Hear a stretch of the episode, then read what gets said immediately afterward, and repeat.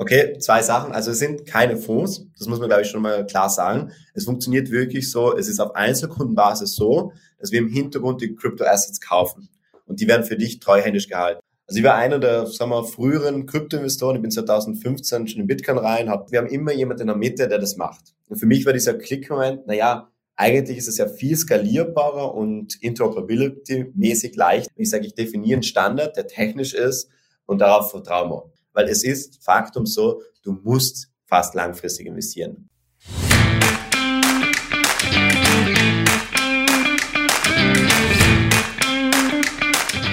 Hallo, hier sind Matthias Horvath und Karl Zettel von Payment Talk Focus Österreich.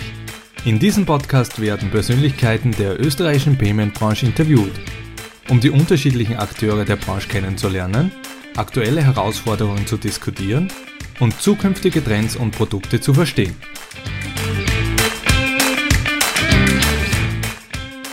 Heute zu Gast Alex, CEO und Co-Founder von CoinBanion. Alex, herzlich willkommen und dürfen wir dich bitten, dich unseren Hörern kurz vorzustellen. Ja, hi, freut mich hier zu sein. Ja, hi, ich bin Alex, bin CEO und Co-Founder von CoinPanion. Vielleicht kennt uns eh ein oder andere in, in diesem Talk. Was wir grundsätzlich machen, ist, dieser ganze Grundgedanke ist, Web3 wirklich accessible zu machen, leicht zu verwenden. Und die meisten werden uns mit unserem Portfolio-Produkt kennen, wo wir eigentlich versuchen, diesen ganzen Gedanken ETF in Krypto zu bringen. Also wir sind ja gerade in so einem Markt, Krypto, Web3, DeFi, NFT, wo sich einfach extrem viel tut. Da haben wir eine neue Collection, da haben wir ein neues Token, da haben wir eine neue Technologie. Das ist ein extrem schnelllebiger und aktiver Markt, der aber sehr interessant für viele ist. Und was wir bei Companion versuchen zu machen, ist einfach den Markt aufzuschlüsseln. Das heißt, du musst jetzt nicht immer wirklich selbst informieren, was ist jetzt der Unterschied zwischen Avalanche, Ethereum, Cardano, Solana, was machen die, wie gewichte ich da mein Portfolio, wie mache ich da mit? Sondern wir sind sozusagen deine helfende Hand und äh, bieten dir vorgefertigte Portfolios an, die von uns verwaltet werden, wo du mit einem Klick sagen kannst, okay, ich möchte jetzt bei Smart Contracts investieren. Ich finde das Thema Metaverse spannend, ich möchte ins Metaverse investieren.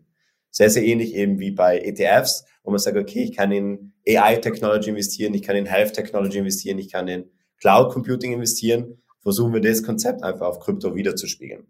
Und eben sehr, sehr erfolgreich würde ich auch sagen. Ich glaube, in Österreich sind wir ein bekannter Name, mittlerweile auch in Deutschland unterwegs und breiten uns gerade sehr stark aus. Jetzt hast du es eh schon kurz erwähnt. Ähm, auf der einen Seite, was ihr versucht, ist es zu vereinfachen, äh, für die Masse ähm, auch in der Kryptowelt zu investieren. Ähm, welche Probleme habt ihr da eigentlich vor euch schon gesehen, die ihr hier lösen wollt, beziehungsweise welche Probleme löst ihr hier mit euren äh, Lösungen bei Companion? Eigentlich ist relativ simpel, wo das Ganze hergekommen ist. Also ich war einer der, sagen wir, früheren Kryptoinvestoren. Ich bin 2015 schon in Bitcoin rein, habe da das Glück gehabt, dass ich einfach durch, durch meine Gaming-Zeit und durch meine Online-E-Commerce-Spielchen auch an Bitcoin rangekommen bin.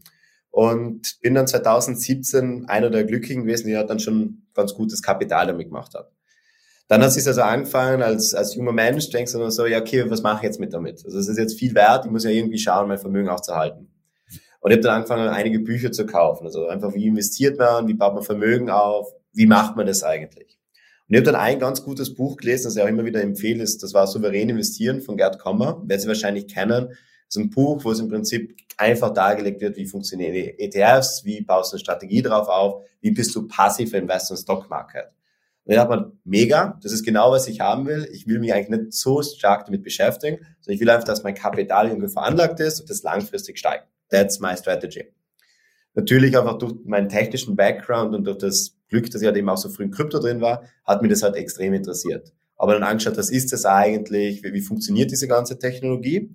Und es hat dann schon diesen roten Pill-Moment ergeben, wo ich so gesehen habe, okay, eigentlich ist es mega cool, weil ich mache einfach Vertrauen, Trust zu einer Commodity, wenn du es wirklich deep down anschaust. Ich nehme Blockchain und schalte damit langfristig eigentlich Mittelmänner aus.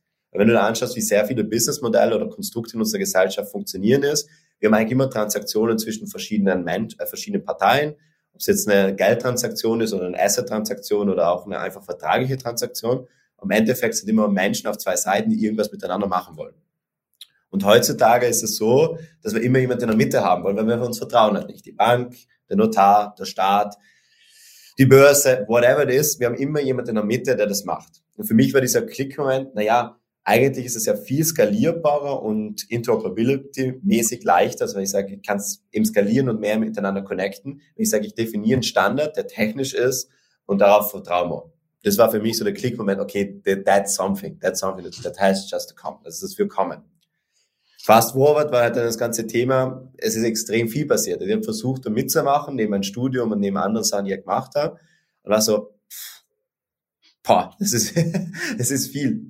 Es ist viel und eigentlich, wenn ich so wirklich deep down damals äh, zu mir geschaut habe, ist, mir hat das nie so interessiert, dieser ganze Investment-Aspekt. Also ich habe es cool gefunden, dass sich da viel tut, mir taugt es auch darauf zu bauen. Ich bin aber eigentlich kein leidenschaftlicher Investor. Es ist nicht so, dass mir jetzt wirklich interessiert, ah, wie viel investiere ich jetzt in diese Aktie, wie viel investiere ich in dieses Token, was macht dieses Token, wie, wie gewichtig das? Und ich glaube auch grundsätzlich, dass die meisten Privatinvestoren das auch nicht besonders gut machen können weil einfach extrem viel Zeit und Wissen notwendig ist. Und aus den Gedanken, dass ich das ja schon gesehen habe, das funktioniert eigentlich bei Aktien ganz gut, ist auch so ein bisschen dann über die Jahre der Gedanken entstanden, das können wir ja für Krypto auch machen. Weil es ist eine Asset Class, meiner Meinung nach, und ich glaube, mittlerweile sehen es auch sehr viele so, wo man einen gewissen Teil seines Portfolios investieren sollte. Ich glaube aber auch andererseits, es ist nicht gut oder es ist für die meisten Menschen nicht richtig, wirklich so viel Energie da reinzustecken. Es ist ein Teil eines Portfolios, man sollte dabei sein, man sollte sich nicht außer Acht lassen. Aber für die meisten Menschen ist es nicht der richtige Weg, sich da mega zu informieren und selbst eine Portfoliostrategie aufzusetzen. Und damals halt für mich auch nicht das Richtige und aus diesem Need ist dann Companion entstanden, dass ich jetzt sage, ich möchte schon passiv da mitmachen, ich möchte daran partizipieren, ich habe aber halt auch nicht die Zeit, die Lust und Interesse, mich da reinzulesen. Jetzt natürlich als Gründer ist es dann trotzdem passiert, weil sich halt dieser ganze Spielraum gestellt hat aber ganz, ganz zurückzublicken, ist es eigentlich aus einem eigenen Need entstanden. Ich will dabei sein, ich will passiv meinen Sparplan haben, ich will, dass, dies, dass ich in dieser Asset Class dabei bin, eben in meiner Portfoliostrategie, aber ich sehe halt nicht die Motivation, da mir wirklich verrückt zu machen, wie mache ich das jetzt? In der Nutshell. Das heißt aber, äh aus einem Thema, was dich nicht interessiert, hast du eine Business-Idee gemacht, ne? naja, also Krypto hat mich schon interessiert, eben vor allem aus dieser technischen Perspektive und, und was man da machen kann. Also ich habe natürlich schon erkannt, da tut sich was und ich finde, das hat sich auch in den letzten Jahren gezeigt, wie viel sich da tut. Was mich damals nicht so interessiert hat, ich war einfach kein Investor. Ich, ich hatte keine Ahnung davon und ich hatte immer den Spaß, was zu bauen. Also mir, mir, mir, mir fällt es auch viel mehr jetzt so wenn ich auf meine persönliche Investment schaue, ich investiere ja sehr, sehr viel und auch, ich würde sagen, sehr aktiv und aggressiv. Aber die richtige Passion ist bei mir nicht investieren, sondern es ist ein Unternehmen zu bauen, eine Plattform zu bauen, ein Unternehmen, also Dinge zu schaffen. Das ist meine Leidenschaft. Und genau aus denen ist es halt dann entstanden, dass ich mich auf meine Leidenschaft konzentrieren will und nicht auf das, was man halt einfach machen muss, weil es ist Faktum so, du musst fast langfristig investieren. Du kannst heutzutage nicht einfach darauf hoffen, dass alles gut geht und irgendwie wird schon meine äh, persönliche finanzielle Situation da ausreichen. Du musst einfach für dich selbst vorsorgen, ein Portfolio aufbauen, in gewisse Assetklassen investieren, Diversifikation haben und das langfristig machen. Und das sehe ich halt auch bei mir so. Jetzt über die Jahre, muss ich eben schon ein bisschen honest auch sein, also ist schon ein bisschen gedreht. Also ich mache jetzt auch relativ viele riskante und verrücktere Investments, weil ich aber spannend finde, was sich da so tut. Aber das ist halt damals noch nicht so gewesen, ganz offen gesagt. Da war es halt eher so, mich interessiert der Use Case, aber mich interessiert eigentlich überhaupt nicht die Investment Perspective. Hm. Ja, sehr spannend. Du hast jetzt eh schon erwähnt, äh, du bist äh, dabei äh, auf der Bitcoin-Schiene schon seit 2015. Ja. Äh, jetzt ja, für uns natürlich interessant. Und wann gab es die Gründung von Companion per se? Das habe ich heute sogar gepostet. Gestern waren es drei Jahre. Also wir haben eben Mitte 2019 gegründet. Ah ja, was zu feiern, ne? dann habt ihr das Dreijährige zu feiern sozusagen. Genau. Gefeiert gestern. Genau, haben wir gestern ein bisschen gefeiert, deswegen vielleicht auch die Augenringe. Na. Ich sehen unsere Hörer nicht, aber wir können es bestätigen, ja. Na, also gestern war das Dreijährige ähm, von der Smart Bytes GmbH. Also wir haben, wir haben eine Gesellschaft gegründet, die heißt Smart Bytes GmbH, das ist sozusagen die, dieses Mutterunternehmen für Companion. Und damals, wenn wir gegründet haben, wussten wir noch nicht genau, wie, wo die Reise hingeht. Also wir haben angefangen eben als eine Copy-Trading-Plattform, eben mit dem Gedanken, andere verwalten das für dich. Dann haben wir angefangen, selbst einen, so einen kleinen Hedgefund über die Plattform abzuwickeln, weil wir gesehen haben, ja, ja, da war damals ja dieses Henne-Ei-Problem, wir haben keine Trader gehabt, die das gemacht haben, dann haben wir es halt selbst gemacht, die haben wir gemerkt, okay, es kommt eigentlich besser an, wenn es die Kunden über uns einfach machen. Dann haben wir uns relativ sehr an diesem ähm, Gedanken Robotweise angefreundet, fokussiert auf, ähm, auf ähm, Kryptos und vor ungefähr eineinhalb Jahren ist es dann in Richtung heutiges Campaigning gepivot, wo wir sagen, wir sind eine Plattform für Krypto-Portfolios, Krypto-ETFs und Anführungszeichen. Looking forward, was wir jetzt sehr stark machen, ist, wir haben, wir haben, uns, wir haben uns schon ein bisschen weiterentwickelt als eine reine Cryptocurrency, Kryptowährung sind Unternehmen. Wir sagen eigentlich, unser Fokus ist Digital Assets, also Web 3, wenn man so bezeichnen will. Also wir sagen, da, da tut sich viel mehr, was ich ähm, über Kryptowährungen hinaus. Ich glaube, die Linien sind oft sehr schwammig, aber wenn man im Bereich ist, es, es ist nicht alles meine Kryptowährung. Ein Bitcoin oder ein äh, Ethereum sind komplett zwei unterschiedliche Sachen. Da würde ich aber nur zustimmen, die könnte man unter Kryptowährungen ähm, kategorisieren. Aber wenn ich jetzt anfange, Bitcoin mit, äh, mit NFTs zu vergleichen, sind wir eigentlich einem ganz komplett anderen Markt. Das, die nutzen zwar dieselbe Technologie in einer gewissen Weise, sind also Blockchain-basierte Tokens, aber du investierst in Kunst, du investierst in Gaming-Items. Das, das ist ja eigentlich nur ein Technologielayer in ein anderes Asset. Aber was es alles zusammenfasst, ist eigentlich so dieses Web 3, das neue Internet, die, Generation des digitalen Eigentums und des digitalen Besitzers. Also dass ich auch digitale Dinge besitzen kann und digitale Güter austauschen kann. Und genau da sind wir jetzt eigentlich unseren Fokus. Wir sehen uns jetzt als ein Web3-Player, wenn man es jetzt so mit diesem Passwort beschreiben soll, der diese, der dieses ganze Spektrum ähm, öffnen will. So was wir jetzt eben vor kurzem gelauncht haben, das war jetzt gerade vor ungefähr ja, einer Woche. Wir haben jetzt auch dieses ganze Thema DeFi, das ist ja auch immer in allen Munden. Da, da, da tun sich sehr viele Kapital, ähm, sehr viele Möglichkeiten, Investmentmöglichkeiten auf, die außer die Technologie Krypto relativ wenig mit Kryptowährungen zu tun hat. Also ich verwende Blockchain, das sind Smart Contracts, aber das ist keine Kryptowährung, das ist einfach nur ein Netzwerk. Aber das nutzen wir, um auch da Interest zu generieren und es super einfach wieder zu machen. Und heißt jetzt, wie, wie funktioniert das de facto dann in der Zukunft für unsere Kunden? Du hast dann, du bist auf unserer Plattform, siehst die Krypto-Portfolios, aber du hast auch so ein High-Yield-Savings-Account, kann man so bezeichnen, wo du einfach fünf Prozent auf Euro-Basis kriegst. Im Hintergrund DeFi-Landing, Market-Making, Liquidity-Mining, aber für den Kunden ist es wieder, du, du leverage the power of Blockchain, of Distributed Ledger Technology innerhalb Companion in einer super leichten Environment, was auch besparen kannst, was verständlich ist, was eben wieder Sparplan salonfähig ist. Genau. Dasselbe werden wir auch für NFTs machen. Also wir haben auch in der Pipeline, dass wir sagen, wir wollen ein, eigentlich ein NFT-Portfolio launchen, wo du Anteile an Board Ape kriegst, ein Crypto-Bank und was sich dann in das ganze Bereich öffnet. Auch eben mit diesen Gedanken, hey, das ist eine Asset Class, da tut sich was und die Leute wollen dabei sein, aber es ist aber wieder schwierig, kapitalintensiv, komplex. Diese Hürde nehmen wir halt den Leuten wieder weg. Okay, ähm, und welche Zielgruppe sprecht ihr jetzt konkret an? Habt ihr irgendwas gezielt, äh, irgendwelche speziellen? Also ich meine, es hört sich ja so an, wie wenn es ein Großteil B2C-Geschäft ja. ist. Vielleicht habt ihr White Label dahinter auch noch was. Können wir vielleicht noch später drüber sprechen, aber grundsätzlich ist es ein B2C-Geschäft. Genau, genau, genau. Also es ist ein reines B2C-Geschäft. Wir machen aktuell kein B2B2C oder B2B.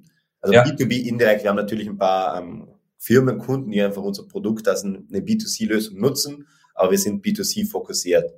B2B2C kriegen wir sehr viele Anfragen, also das Interesse ist sehr hoch so für diese Lösungen, ist aber aktuell nicht unser Fokus. Wir sind eine reine B2C-Plattform. Kundentechnisch glaube ich schon, dass wir ein relativ breites Kundenspektrum haben, dass es geht wirklich vom 18-Jährigen bis zum 80-Jährigen.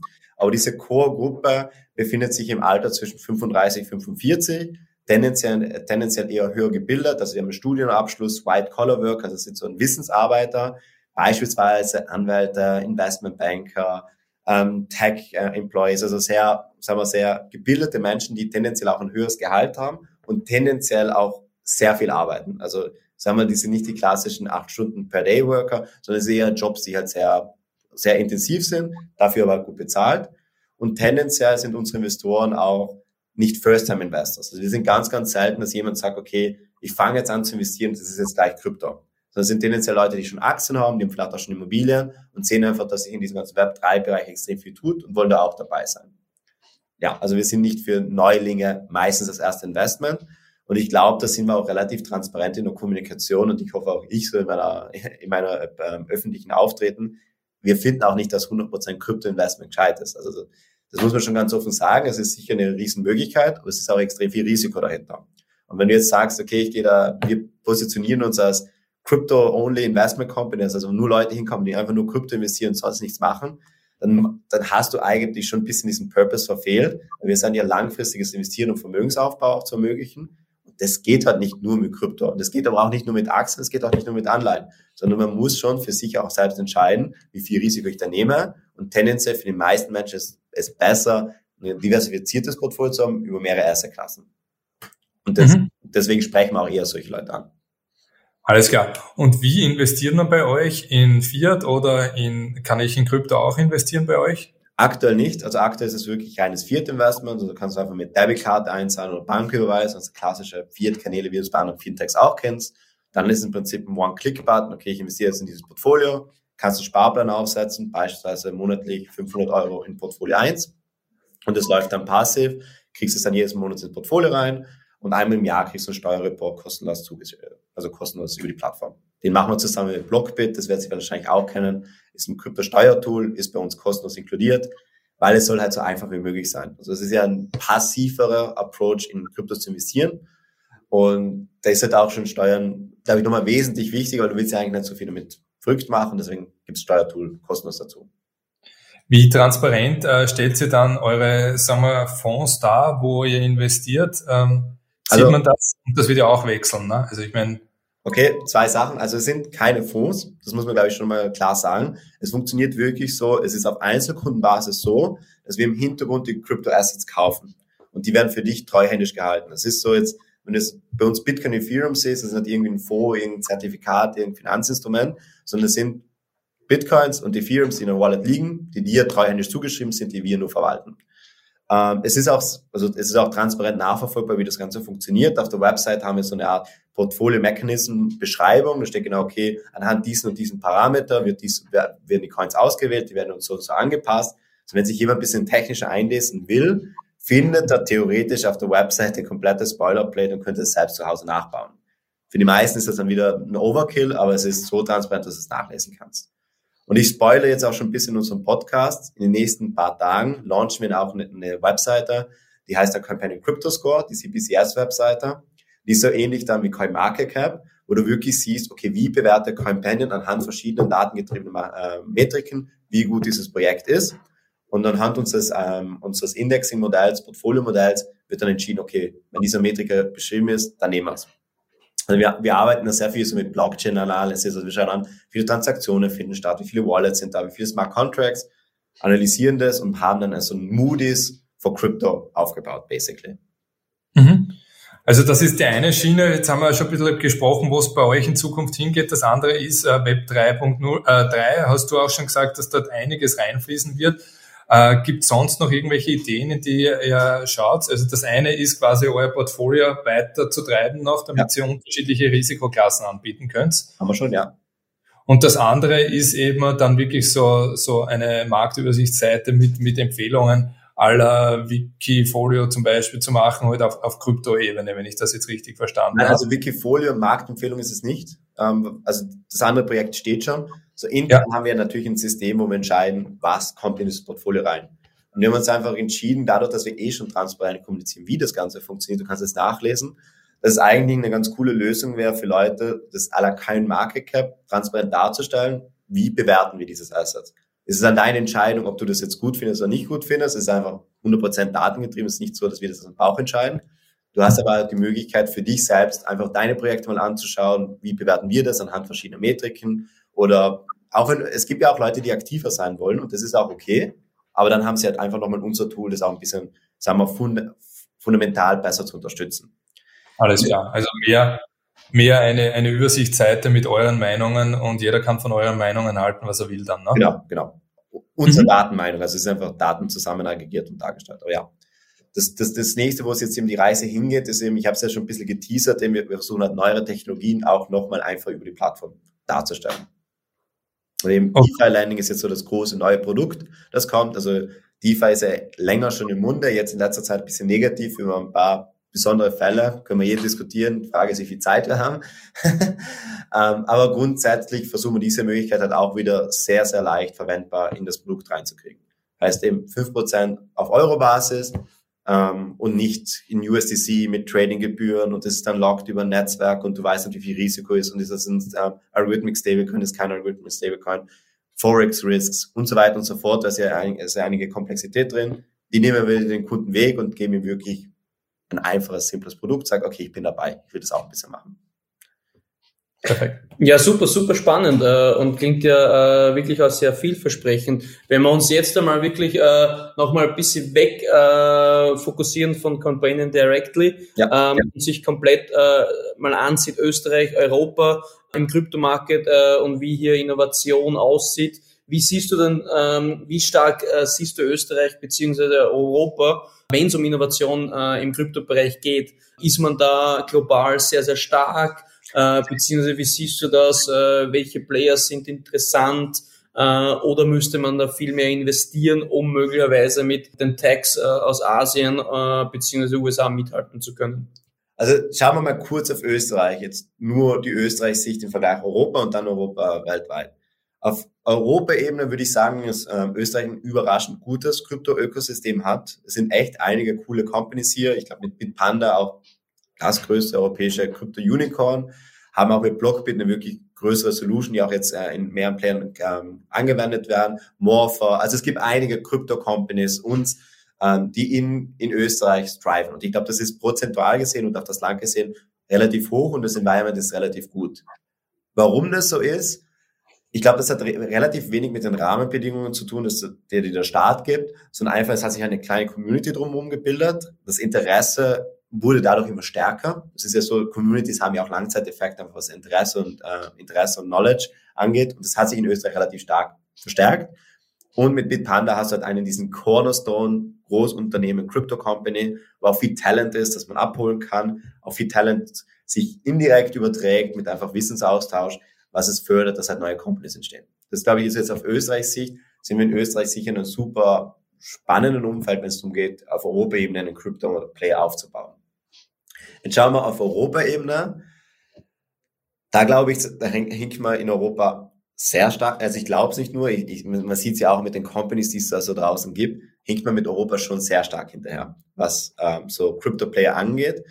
Mit Bitpanda haben wir sicher einen guten Player, den man auch, auch kennt, aber im, im, internationalen Vergleich ist Bitpanda sehr, sehr, sehr klein. Sehr, sehr, sehr klein. Und auch da sehen wir einfach, da fehlt, da hinkt Europa wie in den meisten Innovationsthemen schon ein bisschen hinterher. Hat, hat mit zwei Dingen zu tun, glaube ich. Einerseits klassisches Startup-Problem, ähm, Risikokapital. Risikokapital ist in Europa schwer zu bekommen. Es gibt weniger, man muss es sich nach einer Zeit vom Ausland besorgen, ist auch immer mit Hürden verbunden und tendenziell das Mindset in Europa ist halt nicht so stark auf Risiko getrimmt. Und Unternehmertum ist sehr stark risikolastig. Das ist das klassische Europa ähm, Startup Risikokapital Risiko Taking Problem. Jetzt auf Krypto spezifisch gesehen ist es natürlich schwierig auch in Europa, weil die Rahmenbedingungen relativ unklar sind. Also Europa ist generell ein sehr reguliertes Land, würde ich sagen, was so die Finanzbranche angeht, mit MIFID und Banking Laws und so weiter und so fort. Wir haben eigentlich ein relativ straffes ähm, Finanz, ähm, eine straffe Finanzregulatorik. Krypto wiederum, fällt da irgendwie rein, fällt da irgendwie nicht rein, hängt davon von Use Case ab, ist unklar. Du hast also eine sehr schwammige Rahmenbedingungen, was wir machen können, was wir nicht machen können als Crypto Company. Und das erschwert es dir insofern, dass es keine vereinheitliche Regulierung gibt. Österreich operiert komplett, also ich weiß gar nicht, wie ich es unterstreichen kann. Also man kann den deutschen Markt und den österreichischen Markt gar nicht vergleichen, wenn es um Regulatorik geht. Im, im Kryptobereich. In, in, in Deutschland sind wir da so weit gegangen, Krypto sind wie Finanzinstrumente, regulieren wir mehr oder weniger wie Aktienprodukte, aber wir haben dann nochmal eine Regulierung und eine eigene Lizenz für Kryptoverwahrung, sodass das ganze MIFI-Konstrukt haust dann nochmal eine Regulierung dazu, die eigentlich niemand hat und niemand Erfahrung hat. Gehe ich wieder jetzt auf Österreich, da haben wir eigentlich nur die fünfte Geldwäscherichtlinie wie in den meisten europäischen Staaten, die aber in jedem Staat ein bisschen anders umgesetzt ist. Je nach Use Case und je nach Tokenart ist es wieder unklar, reicht es, muss ich mehr machen, wie kriege ich das? Dann muss es mit den Finanzmärkten auf sich besprechen, weil es ist alles ja in, vieles ist halt im Graubereich, weil es einfach keine klare Regulierung gibt. Und sehr viele Regulatoren geben ja auch keine klare Antwort in den Sinn, darf ich das jetzt machen oder kann ich das machen? Wie kann ich es machen? Die sind ja auch nicht da, dir zu helfen, wie sie es machen soll. Die sagen nur, das geht nicht, das geht schon. Und wenn es heißt, es geht schon, dann dauert es teilweise schon sehr, sehr lange, bis es heißt, es geht schon. Weil es einfach nicht, die, die wissen es halt auch nicht. Niemand weiß es genau. Und das ist ein Riesenproblem, weil vor allem, ich würde sagen, vor allem auch funding-technisch wieder auf das Risikothema, Europa-Risiko, sehr viele große Unternehmen getrauen sich ja dann nicht wirklich zu sagen, hey, wir machen da was. Sie wissen ja einfach nicht, in welchen Rahmen sie das machen. Das ist das Thema. Du brauchst einen Rahmen, zu wissen, wie weit ich operieren kann und auch abzuschätzen, gehe ich das Risiko, gehe ich diesen Innovationsschritt oder gehe ich den nicht. Und den haben wir leider in Europa nicht. On the bright side, auf die gute Seite ist halt, die EU arbeitet schon sehr intensiv an einem relativ ähm, breiten Rahmenwerk, die MiCA, Markets and Crypto Asset Regulation, wo es schon umgeht, wir schaffen jetzt ein Rahmenwerk wie MIFID für Crypto Companies und Crypto Assets. Und mal, wie es jetzt aktuell ausschaut, schaut es auch relativ extensive und reasonable aus. Man kann immer sagen, ja, das ist jetzt nicht so gut reguliert, das ist gut reguliert, das könnte strenger sein, kann weniger streng sein. Das Wichtige ist, es, es deckt mal vieles ab und es macht mal klar, was sind die Spielregeln. Kann, kann ich das machen und wie kann ich es machen? Und wenn wir das wirklich umsetzen auf europäischer Ebene, öffnet sich ein sehr großer Markt mit gemeinsamen Spielregeln, wo man auch dann wirklich sagen kann, ich gehe diese Innovationsschritte, ich gehe diese Risiken. Und ich glaube, das ist das, was uns jetzt gerade hinterherhängt weil wir halt irgendwie sehr stark reguliert sind, aber irgendwie überhaupt nicht. Und das ist das größte Thema. Wäre alles überhaupt nicht, dann wird es wahrscheinlich auch sehr schnell gehen, würde aber sehr viel Risiken mit in sich birgen. Aber gerade dieses Mixkonstrukt ist das schlechteste von beiden, würde ich sagen. Und jetzt ist die Hoffnung, dass, dass diese Mika-Regulation bald kommt und nicht erst in zwei, drei Jahren, weil dann, ich glaube, wir haben schon als Europa jetzt noch eine gute Chance, da eigentlich einen Key-Player aufzubauen, weil der Bereich ist noch so neu, da tut sich gerade noch so viel und es ist sehr, sehr wenig noch da auch wirklich auf internationaler Ebene ist auch noch verhältnismäßig wenig da, weil es halt überall ein bisschen unklar ist. Aber wenn da Europa diesen Schritt setzt, okay, wir haben ein klares Regelwerk, das du wirklich in jedem Staat nutzen kannst, kann ich mir vorstellen, dass sich viele andere internationale ähm, Staaten auch anhängen und sagen, ja, okay, das macht Sinn. Und wir dadurch einfach ein gutes Ökosystem schaffen mit Rahmenbedingungen, in denen wir arbeiten können. Jetzt hast du die Regulierung schon angesprochen. Im Prinzip geht es ja darum, äh, ihr wisst nicht, was drinnen steht oder ihr könnt schon äh, äh, könnt schon mal nachlesen, in welche Richtung das geht. Aber stimmt sie euch dann mit den nationalen Regulatoren, mit der FMA zum Beispiel ab, immer wieder und schaut, in welche Richtung das geht? Oder wie versucht sie das Risiko da zu minimieren, in eine falsche Richtung zu schwimmen? Teils, teils, teils, teils. Also naja, naja, du musst dich zu gewissen Punkten natürlich immer austauschen. Teilweise sind die Gesetze klar und teilweise haben es einfach andere Player schon gemacht. Da muss ich auch sagen, wir sind jetzt ja in Deutschland live gegangen. Klar, es ist es ist sehr, sehr mühsam, jetzt als, als Krypto-Startup in Deutschland loszulegen, weil du einfach so viele Lizenzen brauchst, die relativ wenige zur Verfügung stellen. Dafür weißt du halt, auf was du dich einlässt und es gibt die Player, die die Lizenzen auch stellen können und es ist relativ klar, wie du gewisse Services in den deutschen Markt bringen kannst. Denn teilweise muss man sich abklären, wenn man sagt, man will das ganz Innovatives machen. Wir haben jetzt ja schon das Glück, dass so vom, vom regulatorischen Konstrukt her wir jetzt eigentlich nicht die Welt neu erschaffen das, das gibt schon, das ist, ist in gewisser Form Brokerage zum großen Teil, da haben wir schon was. Asset Management, da haben wir auch schon was, beziehungsweise ist halt einfach nicht geklärt.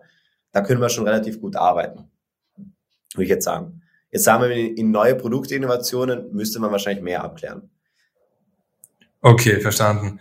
Jetzt ist ja ein bisschen in aller Munde der Krypto-Winter, wie man so schön sagt, und dann gäbe es ja das mit Terra Luna und jetzt mit Celsium auch noch. Ja. Wie siehst du das Ganze? Eigentlich sagt man immer, wenn die Kurse fallen, soll man investieren. Ähm, wie siehst du die ganze Krypto-Welt, ähm, wie sie sich gerade entwickelt? Also, äh, ich finde es interessant. Ich, ich glaube, also ich glaube, dass Celsius und Luna sicher einen großen Teil dazu beigetragen haben, dass es jetzt so schnell auch wieder mal nach unten gegangen ist. Ich glaube, was man aber nicht außer Acht nehmen darf, ist eigentlich das große Makro-Environment, in dem wir uns gerade befinden wir, wir befinden uns in einer fast schon Hyperinflationsphase.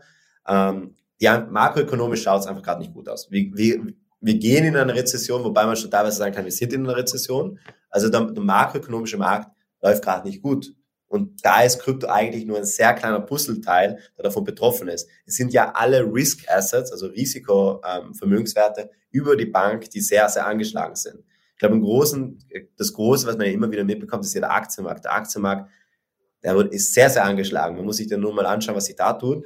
Und jetzt spielt sich das ja auch langsam in den ganzen Real Estate Markt nieder. Das ist einfach ein weniger liquiderer Markt, deswegen langsamer, aber ist auch ein Risk Asset. Eine Immobilie ist ein Risk Asset, das ist ja nicht ein sicheres Investment. Man hat zwar immer das Gefühl, dass es sicher ist, weil es so lange ist und es illiquide.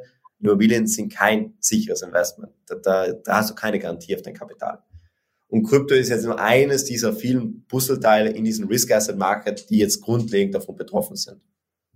Klar, Crypto-Winter ist da, aber ich würde einfach sagen, wir sind generell weltweit in einem Risk Market, Beer Market, also Bärenmarkt. That's, that's the case. Ähm, wie geht's jetzt weiter für Krypto? Ich glaube schon, dass diese Abhängigkeit an den klassischen makro, äh, makroökonomischen Environment weitergehen wird und wir jetzt mal schauen müssen, wo die Reise hingeht. Wie werden sich die Zinssätze, wie werden sich die Zentralbanken entwickeln, also wie werden sich die Zinssätze entwickeln, wie werden die Zentralbanken ähm, reagieren, wie wird einfach das ganze Environment sich noch weiterentwickeln, wie sehr wird das eingepreist. Frage ist, wie viel ist jetzt schon eingepreist? Who knows? Kann man nicht sagen. Aber es ist sicher noch sehr, sehr viel Unsicherheit im Markt. Und die werden wir auch über längere Zeit spüren. Das ist eigentlich so meine Zusammenfassung. Und ich bin jetzt nicht so ein Fan zu sagen, ja, man muss jetzt kaufen, weil du, du weißt ja nie, was der Boden ist. Deswegen fährt man tendenziell, wenn man sich statistisch anschaut, tendenziell fahren die meisten Leute einfach am besten, wenn sie einfach Cost Average machen. Machst einen Sparplan, kaufst no, no, no matter what, weil über längere Zeiträume, wenn du in die erste Klasse glaubst, wird die auch wieder steigen. That's, that's the case. Und da sind, da sind wir ja sehr zuversichtlich, dass es das so sein wird. Und ich glaube, es macht einfach wenig Sinn, sich da jetzt so verrückt zu machen, ist es ein guter Kurs, ist es ein schlechter Kurs. Ich glaube, das Einzige, was man nicht machen darf, ist, sich eher nicht von den zu guten Kursen blenden lassen und einfach ein statistischer, eine emotionslose Strategie zu fahren. That's it. Aber niemand kann das sagen, dauert das ein Jahr, dauert das zwei Jahre, dauert das drei Jahre, ist es in sechs Monaten vorbei. Das hat man bei keiner Finanzkrise gewusst. Das weiß man auch heute nicht. Ich glaube aber wichtig ist schon zu erwähnen, tendenziell sind Krisen kürzer als, äh, als die guten Zeiten. Also Bärmärkte sind tendenziell kürzer als die Bullmärkte. Also es wird vorbeigehen und es wird wahrscheinlich nicht so lange dauern, als wir teilweise meinen. Aber du weißt es halt nicht. Und es aber auch also wissen, es werden wieder gute Zeiten kommen. Weil wenn wir jetzt in eine weltweite Rezession schlittern und die niemals lösen, haben wir eigentlich ein ganz anderes Problem. Dann, dann ist es eigentlich schon eine Systemfrage, ob das überhaupt ein System ist, was wir langfristig aufrechterhalten können. Und dann kannst du jetzt wieder von der philosophischen Seite kommen, ist Bitcoin nicht die Lösung dazu. Aktuell ist, ist Bitcoin sicher ein, mehr ein Risk Asset als eine Systemantwort, als, als Investmentprodukt. Das, das ist so die Aussage. Und, und ganz grundsätzlich, wie du am Anfang schon erwähnt hast, du siehst das alles längerfristig, die Investments, äh, als dass man da jetzt sagen muss, man muss kurzfristig raus, sondern äh, einfach liegen lassen und einmal abwarten, was passiert. Ganz, ganz, ganz klar. Also ich will jetzt keine Investmentempfehlung geben, das, das kann ich auch gar nicht. Das hängt natürlich schon davon ab, was für eine Strategie du fährst, wie viel Risiko du bereit bist einzugehen. Vielleicht hast du dich auch overinvestiert und du brauchst die Liquidität, dann bleibt ja eh nichts anderes übrig, als das Geld rauszunehmen, wenn du Liquidität brauchst. Aber tendenziell sollte man schon tendenziell die Strategie, die am besten funktioniert für die meisten Menschen, ist einfach wirklich zu sagen, ich investiere einen fixen monatlichen, wöchentlichen, zweimonatlichen Betrag. Das mache ich über 10, 15, 20 Jahre und baue mir so langfristig das Vermögen auf. Weil je kürzer du den Betrachtungszeitraum hast, je kürzer du deine Investmentphase hast, desto mehr Risiko gehst du ein. Und je länger, also Risiko ist immer ein relativer Begriff. Klar, ein Asset wie Aktien haben sehr viel Risiko auf sehr kurze Zeit. Streckst du diese Investmentperiode aber auf 30 Jahre, relativiert sich das Risiko sehr stark. Also klar, ich würde einfach sagen, für die meisten, wenn man sagt, ich will einfach konstant Vermögen aufbauen und jetzt nicht das schnelle Geld machen, dann ist einfach langfristig investieren das, was eigentlich auszahlt. Okay, jetzt äh, haben wir über Kryptowährungen auch schon gesprochen und äh, die Frage ist, also Investment ist das eine, das andere ist Bezahlen damit. Wie stehst du dazu? Glaubst du, dass wir in Zukunft mehr damit bezahlen werden? Also es passt jetzt vielleicht nicht ganz in eure Firmenstrategie, aber ganz allgemein ein paar Gedanken dazu. Ja.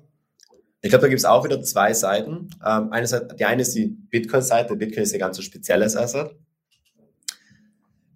Ähm, sagen wir jetzt Bitcoin als eine Payment Solution, als eine Währungssolution. Ich glaube, das wird schon immer mehr kommen. Es wird noch lange dauern, aber es kommt schon immer mehr. Du siehst es ja jetzt schon sehr stark in Krisenländern oder Krisengebieten greifen sehr viele, greifen, greifen die Menschen zurück auf eine dezentrale, staatenunabhängige Währung und wird auch, die wird auch dann immer mehr genutzt. Also es ist vor allem in Krisengebieten, wo die Währung nicht das ähm, hält, was sie verspricht, dass sich ein dezentrales System immer mehr durchsetzt und eine dezentrale Währung immer mehr durchsetzt. Und ich glaube, Bitcoin hat da schon eine gute Chance, langfristig da einen gewissen, äh, gewissen Stellenwert als Währung zu erlangen. Technisch ist es jetzt sicher noch nicht ideal gelöst, mit Layer 2 Solution, Lightning Network sind das aber alles Dinge, die wir lösen können und die auch gelöst werden. Und ich glaube, Bitcoin hat da schon eine besondere Chance, eine gewisse Währungsstellung einzunehmen. Who knows? In zig Jahren könnte es auch wirklich die Weltwährung werden in einer gewisser Weise. Was ich nicht so schlecht finden würde persönlich, weil ich finde es problematisch, dass wir so eine starke ähm, zentrale Abhängigkeit am US-Dollar haben, eine, eine Staaten kontrolliert, eines Einzelstaaten kontrollierten Währung, an der sich eigentlich alle anderen Währungen anhängen. Das ist aber die philosophische Antwort grundsätzlich glaube ich schon, dass das bei Bitcoin in die Richtung gehen wird. Ähm, und eine andere Seite von den ganzen sind diese ganzen Stablecoins, Blockchain Technology für Payment Solutions. Ich, da bin ich auch sehr stark der Meinung, dass das kommen wird. Man sieht es auch schon, dass es kommen wird. Zwei, drei Gründe, warum das so ist. Einerseits Transparenz. Ich glaube, das aktuelle Payment-System ist sehr intransparent, was wir mit Blockchain einfach sehr gut lösen können. Transparenz ist eh oft auch so ein bisschen ein äh, Synonym für Vertrauen. Wenn es nicht Transparenz ist, ist es sehr schwer, Vertrauen aufzubauen. Und ohne Vertrauen wird es halt interkontinental oder wenn es um zwei Parteien geht, Staat ist ja auch nur eine Partei, Menschen sind ja auch nur Parteien, ist immer schwierig, wenn sehr wenig Vertrauen da ist. Das macht Prozesse langsam, ähm, ineffizient und ja, das ist einfach nicht gut. Du brauchst, alles sollte effizient sein und schnell. und ich glaube, da kann halt Blockchain einfach in dem Sinne eine sehr gute Lösung ähm, bieten. Plus, was wir auch noch den Vorteil haben, wenn wir es wirklich auf Blockchain-Basis aufbauen, hast du dadurch einfach auch einen Standard gesetzt. Also Blockchain-Tokens können sehr gut als eine Standardisierung nutz, äh, genutzt werden und dadurch äh, erleichterst du dieses ganze Interoperability-Konzept. Ich baue, ich habe dann einen Standard, auf den wir uns alle geeinigt haben, den wir nutzen, den jeder sehr, sehr leicht in sich integrieren kann, ohne wieder eine zentrale Abhängigkeit eines Systems zu haben, wo wir uns dann wieder einigen müssen, ja, nein, ich vertraue dem System, ich vertraue dem System, nein, ich will nicht, dass du die Macht über das System hast. Diese Frage beantwortet Krypto einfach, also Blockchain einfach. Ja, niemand vertraut mir, das ist Code, jeder hat das, alle haben einzig und dadurch schaffen wir einfach Transparenz, Effizienz und Interoperability. Ja, ich glaube auch, dass in die Richtung auch gehen kann, vor allem wenn man dann in Richtung Micropayments geht, äh, dass man dort Maschine zu Maschine einfach äh, Geld überweisen kann, dass das auch ein bisschen in die Richtung spielen könnte. Jetzt, jetzt kommen wir zu unserer Lieblingsfrage, passt nicht ganz zum Thema, aber mit der letzten Frage haben wir es eingeholt. Äh, 2030, wie glaubst du, wenn wir da zahlen? Zahlen wir da schon mit Krypto? Zahlen dann nur mehr unsere Geräte miteinander? Was glaubst du, in welche Richtung kann es oh. gehen? 2030. Ist nicht mehr so weit. Es, es ist nicht, das, das ist jetzt, das ist immer so diese schwierige Frage an Zukunftsprognosen. Es ist nicht mehr so weit, aber wenn ich mir zurückdenke, was sie in den letzten acht Jahren getan hat, dann ist es eigentlich schon wieder sehr, dann, dann fühlt es sich schon sehr lange wieder. Ja. Ich glaube, dass wir, dass wir schon vermehrt Blockchain-basierte Zahlung, Zahlungsströme haben werden zu einem sehr großen Teil. Also ein Prozent, ich kann mir vorstellen, es wird schon ein Prozentsatz sein, der in einer höheren zweistelligen Prozentsatz ist, dass Zahlungen international auf Blockchain-basierten Transaktionen stattfinden. Dass Maschine zu Maschine schon Standard wird, glaube ich auch, das glaube ich noch nicht ganz. Ich glaube, das wird noch ein bisschen länger dauern, weil wir dann auch andere Komplexitäten haben. Ich glaube aber schon, dass es die ersten Use Cases dafür geben wird. Also kurz gefasst, 2030 wird schon der, die, diese, diese Crossing the Chasm, kann man ja auch sagen, dieser, dieser Sprung in die Early Majority geschafft sein. Also wir, jetzt sind wir gerade noch in der Innovator Phase für, für Payments auf Blockchain-Basis und Token-Basis. Ich glaube, jetzt geht es dann in den nächsten drei, vier Jahren in diese Early Adopter Phase und dann werden wir in die Early Majority gehen, wo einfach ein großer Teil der Menschen es anfängt zu nutzen, aber es ist ja noch nicht die ganze Majority. Super, danke. Dann herzlichen Dank für deine Zeit, Alex. Danke und herzlichen Dank fürs Zuhören. Danke. Danke. Gerne.